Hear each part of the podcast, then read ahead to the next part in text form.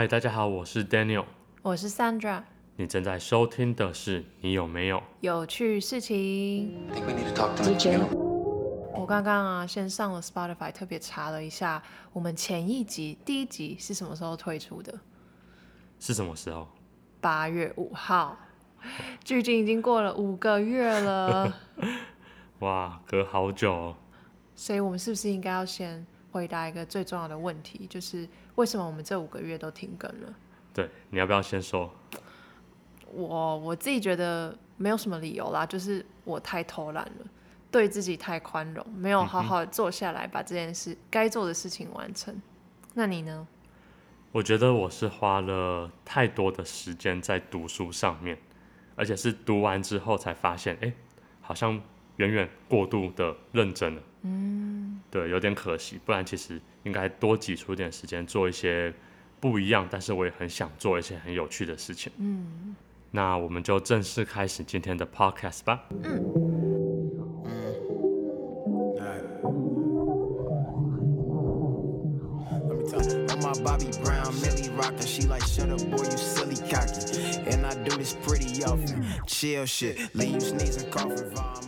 我想要先聊一件我最近最有感的心得，就是我发现取得一个生活的平衡的重要性。这个平衡是说，在生活中各式各样的事情，不管是工作、课业或是健康等等，每一个东西它的重要性都不太一样。那重点就是你要把每个东西都组合起来，然后达到一个你觉得舒服、舒适，也让你很过得下去的一个平衡状态。那我觉得最有趣的是，这个平衡是动态的，也就是随时在改变。好不容易你花了很久时间，终于达到一个平衡，但是只要一个因素稍微的改变了一下，你的平衡又乱掉了，你要必须再重新建立起新的平衡。也就是说，人生的过程就是一直不断的在追求这样的平衡，追求建立、找到这样的平衡。那我最近才意识到，早一点接受。不会找到一个终极的平衡，早一点接受，你就是要一直不断的寻找，这是一个过程，会过得比较快乐一点。嗯，就像是我觉得在出国之前，在来美国读书之前，在台湾的时候，我就工作跟生活大致上取得一个我觉得还蛮满意的状态，以工作为主，偶尔出去跟朋友吃饭啊，聊聊天，然后。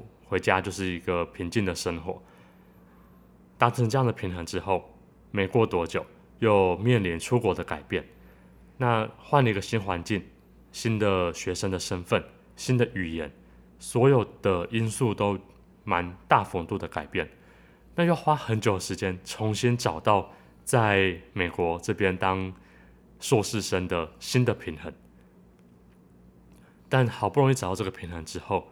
可能又要面临美国纽约州的律师考试的状态，或是就要回台湾了，那就是又要再改变一次这样的平衡。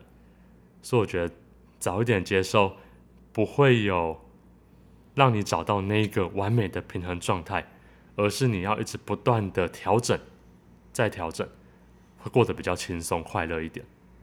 这算是我自己最近的小小心得。那 Sandra，你有没有？这样的感觉，或者说你有同意或不同意的看法吗？其实我蛮同意的。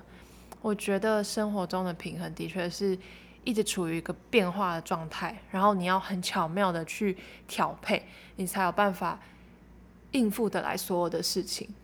那我自己的感觉是啊，其实不管你到哪个环境，通常那个生活中的平衡都可以分为一部分是你想做的事情，然后另外一部分是。别人要求你必须要做到的事情，嗯，然后永远都是在这两者之间不断的调配一个适当的比例，你才有办法把这个日子过下去。嗯，所以以前在工作的时候，可能就是呃，你有自己的闲余的活动，然后同时有上班的压力，然后换成学生身份之后，你一样有自己闲余想做的事情，然后同时又有课业压力要去应付。那怎么样去调配？那个是。每个人都有自己的旅程要走，就是真的很难说怎么样才可以完美的达成。嗯，这让我想到，我最近一直在想，到底是当学生比较快乐，还是工作比较快乐？我自己是蛮确定，我觉得当学生是比当工作来的轻松快乐的。嗯，那我想了很久，这个原因到底是什么？我觉得很有可能是因为压力的来源不同。当你在工作的时候，你的压力来源常常是来自于外在，那通常就是老板或是你的主管，他会给你你工作的压力，你必须要在某个 deadline 前面做完某一件事情，那这件事情还要做的有品质，然后做不好就会被骂，类似这样的概念。嗯，但是当身份是学生的时候，绝大部分的压力来源都来自于自己给自己的。就是所谓的自我要求，嗯，因为像是现在是硕士生了，虽然也有期中考、期末考，但是成绩其实真的已经没有那么重要了。那就算回头去看大学的时候，也可以意识到，其实成绩真的没有那么影响你未来的发展。没错，非常同意。那平常的时候在读书。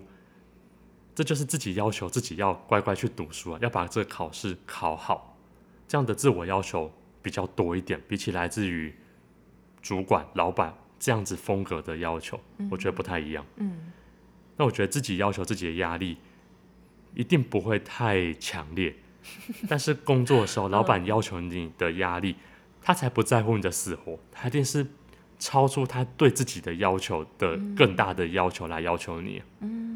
所以我觉得，至少对我自己，这是可能是我为什么会觉得当学生是比较幸福的原因。嗯，我觉得还有一个点诶，就是说当学生的时候，其实你的时间，其实你对自己的时间有非常大的掌握。但是当你在工作的时候，其实别人花钱就是要买你的时间，所以你大部分时间是必须要可能待在那个办公室的，接受指令去做，管你想不想做的事情。嗯，所以以这个角度来看，其实确实是当学生的身份比较快乐。那你呢？你觉得学生比较快乐，还是工作比较快乐？我觉得肯定是学生哦。但是我后来才意识到，就是其实这个答案也是会因人而异，嗯，也不一定是每个人都觉得来留学就比较快乐，嗯。也有的人觉得他工作做得很踏实，或者是说他对他自己的工作蛮有自信，掌握度很高的，他很有成就感。嗯，那或许他就会觉得，哎，其实工作是。对他来讲比较快乐的事情，嗯，所以真的不一定哎。工作是真的比较有成就感，这倒是真的。嗯、那我们今天想来跟大家聊聊我们这学期上到我们觉得最有趣的一门课，这门课叫做 Internet Platforms Law and Responsibilities。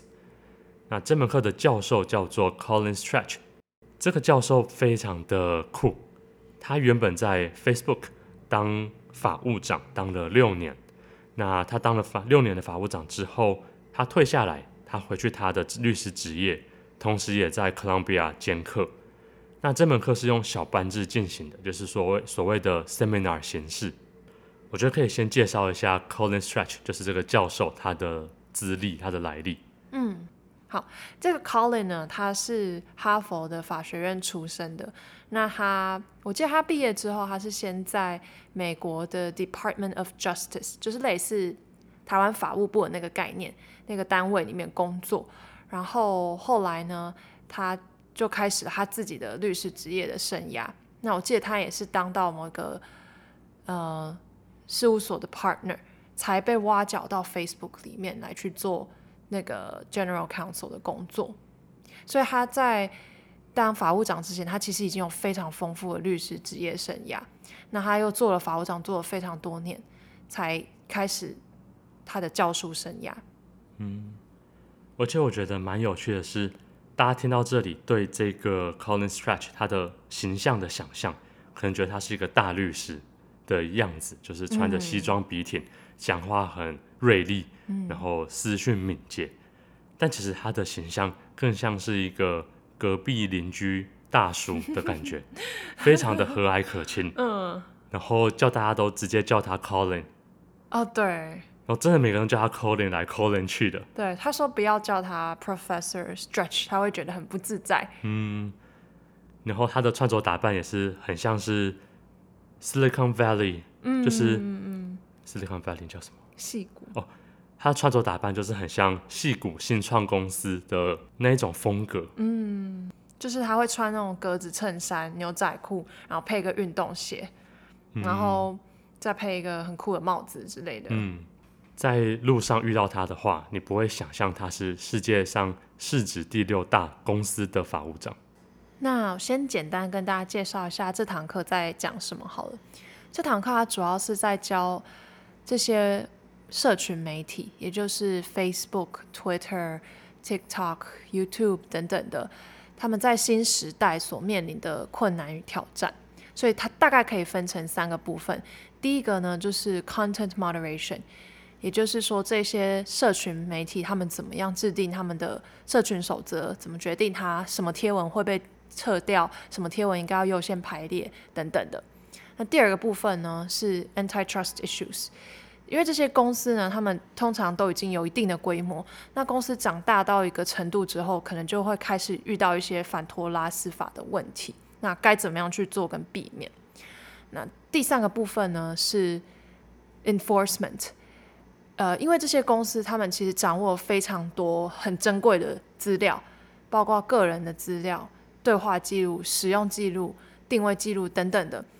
那这些记录呢，能不能够提供给政府机关作为他们调查的证据，这是一个很让这些公司们很头痛的问题。所以这堂课主要就是在探讨这三大面向。我觉得我们可以先从第一个面向，也就是 content moderation 开始聊。嗯，content moderation 的重要性或说影响性是在于说，Facebook 今天作为非常非常大的网络平台。它其实对于人类的言论自由的掌控，有时候甚至比政府对我们的掌控还多。它可以决定什么样的贴文可以被允许，什么样的贴文不能被允许。那这件事情就很奇妙了，因为每一个地方的价值观其实都不太一样。那有的东西在这个文化里面是很 appropriate 的，嗯。那有些东西在这个文化里面是完全不能被提及的禁忌，嗯。所以，Facebook 一开始的时候是用同一套标准去看待全世界，就造成了很多的争议的事件。比如说，有一个比较有名的案例是，有人 PO 了一个越战的照片，然后照片中好像是一个裸体的小孩在逃难，嗯，是一个黑白照片，然后是一个比较 graphic、比较激烈的画面。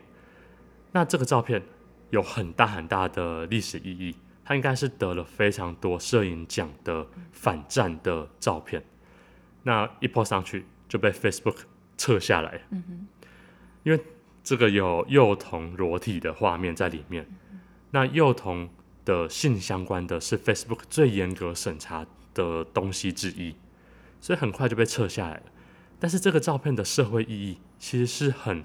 正向甚至带有警示预言的风格的东西，所以从这边开始，Facebook 就开始了不断的改良，然后跟社会间的拉扯的，到底要怎么样去审查贴文？这之中还遇到很多问题，比如说缅甸的军政府也有利用 Facebook 来串联一些屠杀的相关的行为的事情，那 Facebook 要怎么把他们撤掉？甚至禁止那边的军人使用 Facebook。嗯，那还有各个地方都有爆发各式各样的民主示威抗议，有一些是民主示威抗议，有些却是支持政府的。那这样的贴文内容，Facebook 要怎么审查？要怎么决定我要让你放在上面，还是要把你撤下来？因为这些贴文对其他人带来的影响真的是非常非常的大。嗯这可能都是好几百人的。死亡之大，那当然也有在 Facebook 直播自己的无差别杀人事件的例子，比如说应该是纽西兰的教堂杀人事件，他就是在 Facebook 直播他整段杀人的过程，那也是造成了非常非常大的震撼。那这个就是 Content Moderation 在讲的，他们该如何去管制、审查使用者的言论，如何取得一个像刚刚说，如何取得一个平衡。是一件非常困难的事情。我觉得，呃，我在上这个系列的课的时候，我心里最大的疑问，其实是一个很基本的问题，就是为什么这些社群媒体网站要管控言论这件事情？就是刚刚讲的是怎么管嘛，嗯、那现在是要我，我现在问题其实是为什么要管？为什么就不管就好了？嗯、那这个问题其实 Colin，我觉得他的回答蛮有道理的。他的意思是说呢，今天如果一个平台它完全不控管它的呃组成成分，还有贴文的内容，那那个平台其实很容易就沦为色情诈骗的聚集地。因为那就是人类最原始的欲望，但他们并不想要 Facebook 沦为这样子一个平台，所以才会开始制定越来越严格的规定。那而且他们对于每一个国家的管控方式也都不太一样，他们会因地制宜，会去参考各个国国家的法律啊，或是风俗民情等等的。所以说，呃，一个贴文可能在一个国家里面是可以被撤掉的，但是在其他国家还是可以看得到。嗯。对，它是有一些贴文，它是只能显示在一个国家里，其他国家人是看不到。他们后来运作方法变成这样子。对，就是比如说，还有举例，比如说纳粹言论在德国是犯法的。如果有人在德国的 Facebook po 了这样的一个文，那他就会直接在德国消失。但如果你是其他国家的使用者的话，可能就还是看得到那一则贴文。嗯，我觉得这可以连接到一个蛮有趣的点，就是说 Facebook。他们创办之初的使命是什么？嗯，就是决定了他们为什么不想让自己的平台，为什么他们要对他们平台进行比较严格的言论管控？因为像是 Reddit 就是最有名的，嗯、他们就是几乎不进行言论管控，所以它的确是最多色情的地方，也是最多暴力的地方。嗯，Facebook 现在的 motto 就是他们的公司的理念是 Connect the World。那这是 Zuckerberg 后来想出来的，不是他们创办之初的理念。这个理念听起来很像是一个宣传词，但是听 Colin 上课，你会发现，至少他们的公司的高阶主管跟 Zuckerberg，他们是非常非常相信这个理念的。嗯，他们是真的把这当做他们公司最崇高的一个价值，就是连接世界上的每一个人。嗯嗯，因为 Facebook。世界上的每一个人才有连接的可能性。对，所以既然他们的公司理念是这样子，所以他们做了很多事情都是因为他们这个出发点而做的。他们希望可以和平的达成这个 Connect the World 的使命，所以要爱惜羽毛，然后制定一套比较严格的游戏规则，让大家都可以在这个平台上面安全的，就是去跟别人互动。嗯，那。进入到课程的第二个部分，也就是 Antitrust，就是反托拉斯法、反垄断。那这部分 Sandra 应该比我熟悉一些，要不要交给你分享一下，到底这部分在教些什么东西？好啊，反托拉斯法它主要关注的议题就是，当一个公司长大到一个程度的时候，它在一个市场里面是处于主宰的地位。那这个时候，它如果用不正当的手段去防止其他的公司跟它竞争，那可能就会导致消费者受害，嗯，因为这时候他就可以去掌握价格的高低啊、品质的好坏啊等等的，那这就会违反到资本主义的初衷，也就是让自由市场来决定谁胜出，那胜出的那个人就会让消费者获得最大的利益。嗯，我觉得用最白话的说法，应该就是说，公司不可以太大，如果公司太大的话，对大家都是不利的。对，就会有很高的风险。那这些社群网络的平台市值都非常大，对。那而且他们也都不断的在进行并购，来让自己更壮大。所以它大到一个程度之后，大家就会担心你会不会主宰了我们的一举一动。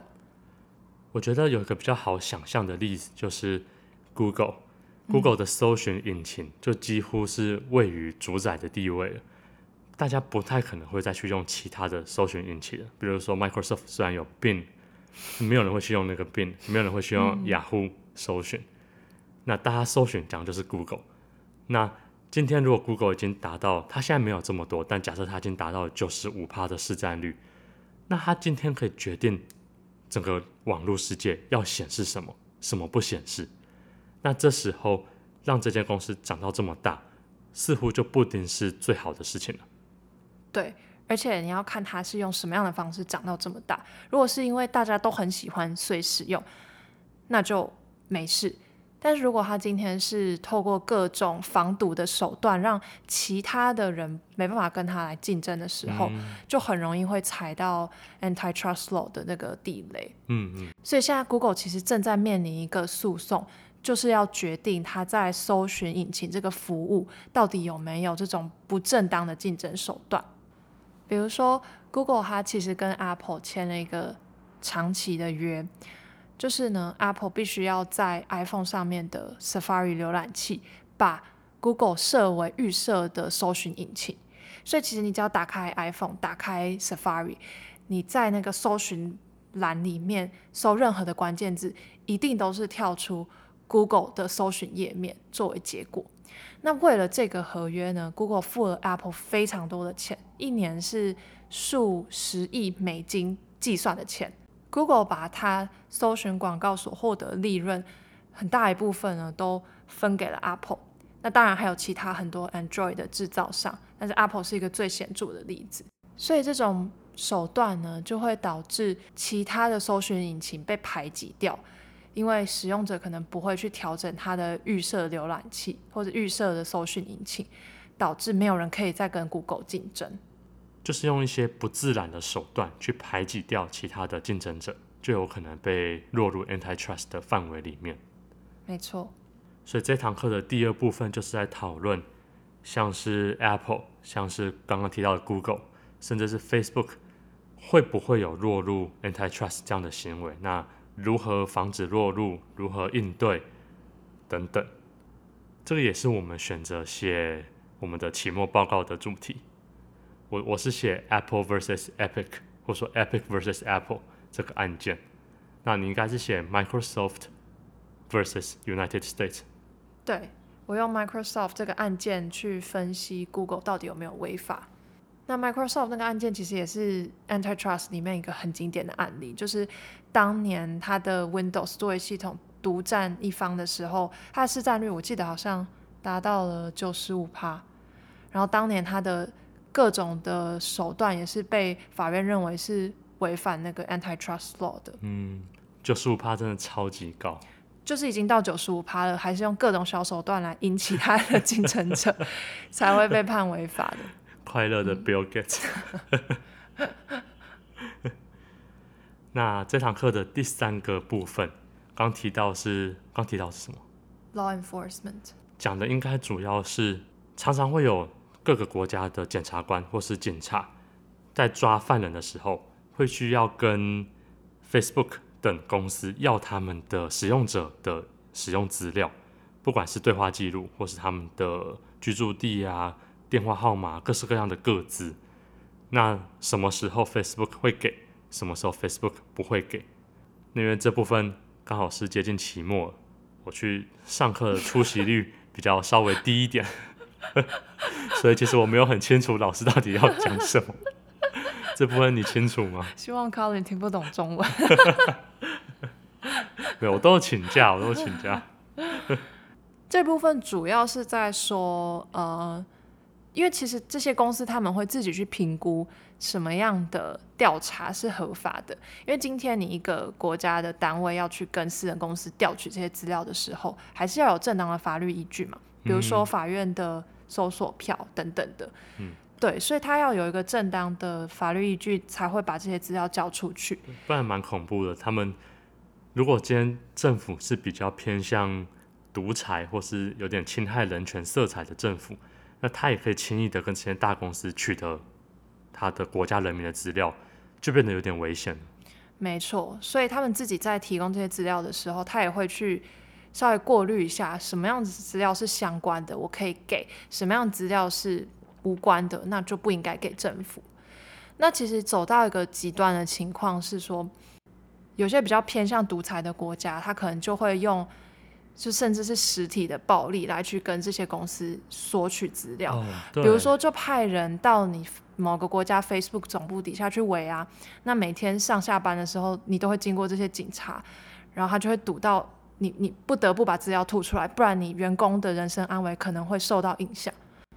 所以 Facebook 就是面临到这个问题，导致他在很多国家就干脆不设办公室了。这边主要是课程内容的部分。那除了这些之外，因为 Colin 毕竟他在 Facebook 待得非常久，那他上课会聊很多 Facebook 的秘辛，或是他做决策的原因背后的原因。那最最近最大的事件就是 Facebook 改名成 Meta，这应该算是最大、嗯、但是又毫无意义的事件。对，有点荒谬。对，每天都会看到就是 Facebook by Meta，Instagram by Meta，但是。对我们使用者是毫无影响性。那大家就讨论到，为什么 Facebook 会有这个去做这个改名的事情的动机？Colin 跟大家讨论的结果是说，他觉得 Facebook 现在是社群网站的老大，它算是最多使用者，嗯、那也是存在最久、最主流的一个平台。嗯、那身为这个最大的平台，他们一直有一个很大的担忧，就是会被小弟干掉，我觉得好像当到老老大的人都会有这样的害怕。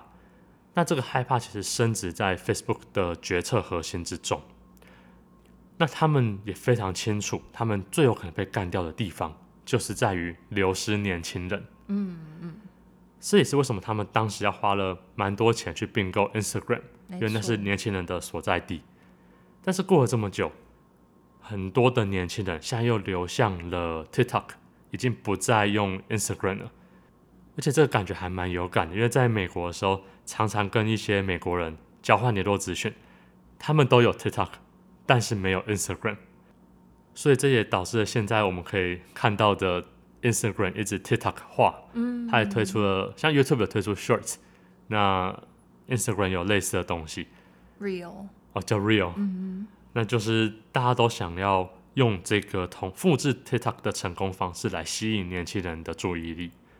那 Facebook 他们非常害怕这个年轻使用者的流失，所以不管是这些改名的动作，还有它各式各样推出新产品的方式，其实很大都是因为这个原因。他们觉得他们要这样改，他们能维持它的热度，他们才不会被大家淘汰掉。嗯。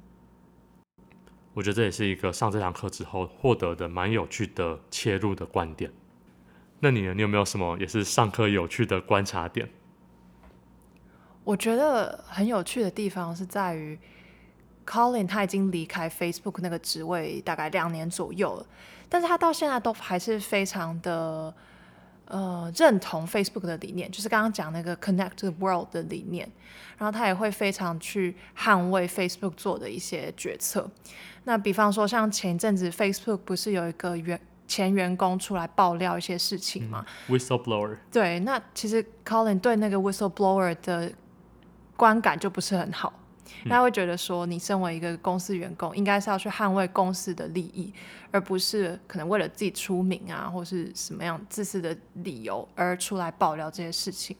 他就是觉得这是一个料杯啊。对，那而且他会觉得说，爆料的内容也。其实也没怎样啊，可是社会观感就会非常的不好。嗯，对，我觉得这个还还蛮有趣的。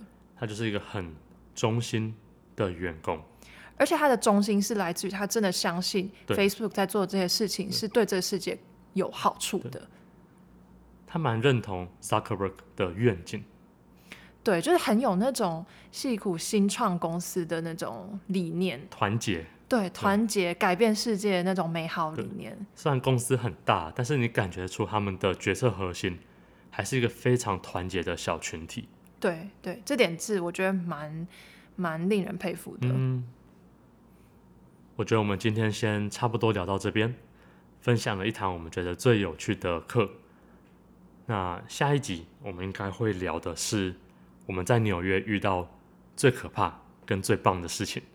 好期待哦！这有好多故事可以讲。对，那谢谢大家的聆听，希望我们会更快的更新，大家拜拜。拜拜。I don't know if you like the way I put my words together, but I need you to stick with me just like some Baxter feathers. But like bricks the scales hand in hand.